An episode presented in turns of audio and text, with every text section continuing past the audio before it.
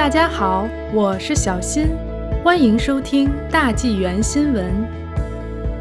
联邦拟推外国买家税，专家别指望能抑制房价。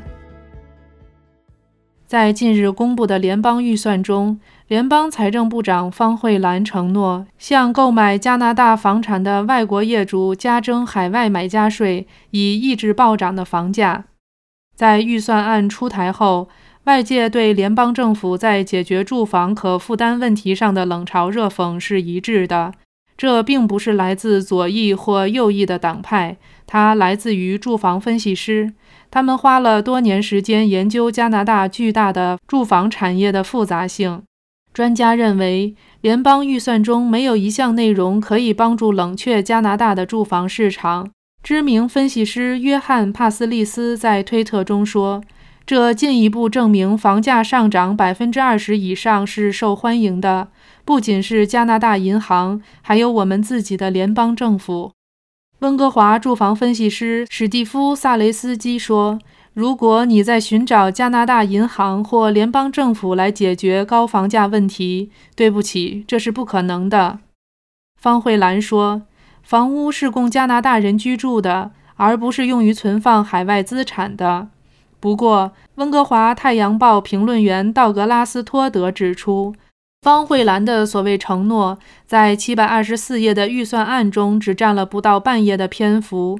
托德认为，方慧兰对解决住房可负担危机所做出的这一承诺不过是镜中花、水中月，几乎完全是吹牛，并提出以下六个理由。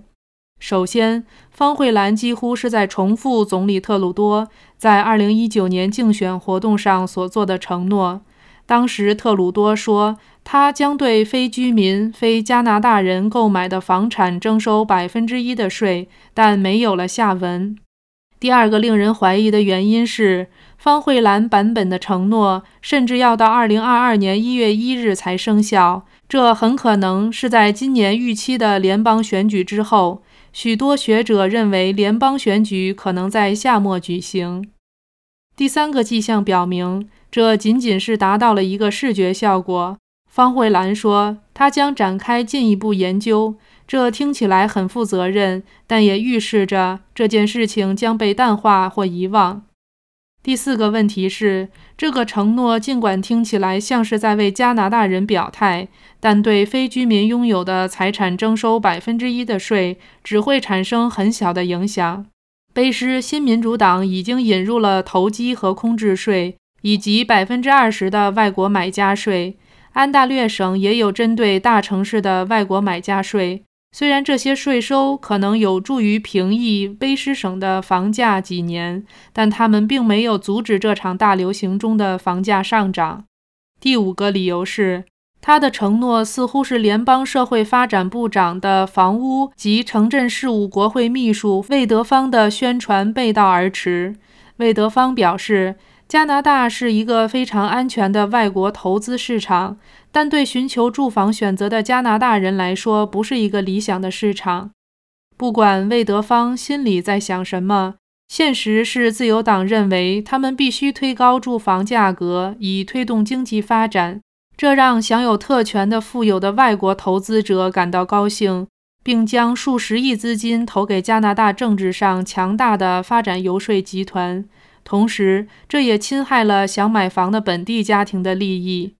第六个理由是，它分散了自由党对最近导致价格上涨的重大问题不采取行动的注意力，特别是加拿大银行决定印钞以及大幅降低利率的决定。温哥华住房活动家雷蒙德·黄说。联邦政府和加拿大银行刺激住房市场发展的一致努力表明，方慧兰并没有认真解决魏德芳承认的现实：加拿大的制度是专门为吸引海外投资者而设计的。目前的模式对工人或中等收入的人没有任何帮助，也包括那些没有钱的新移民。温哥华房地产经纪人巴里·马吉表示赞同。如果这个政府的目标是让一代人失去房地产所有权，并创造一个永久租房者的阶层，那么他们正在实现这一目标的道路上。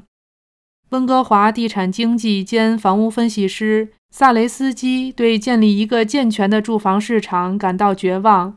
他说：“你可能不喜欢这些规则，但你必须玩这个游戏，因为住房就是经济。你越早弄清这个系统有多腐败，对你越有帮助。你可以靠着它，但你不会赢。”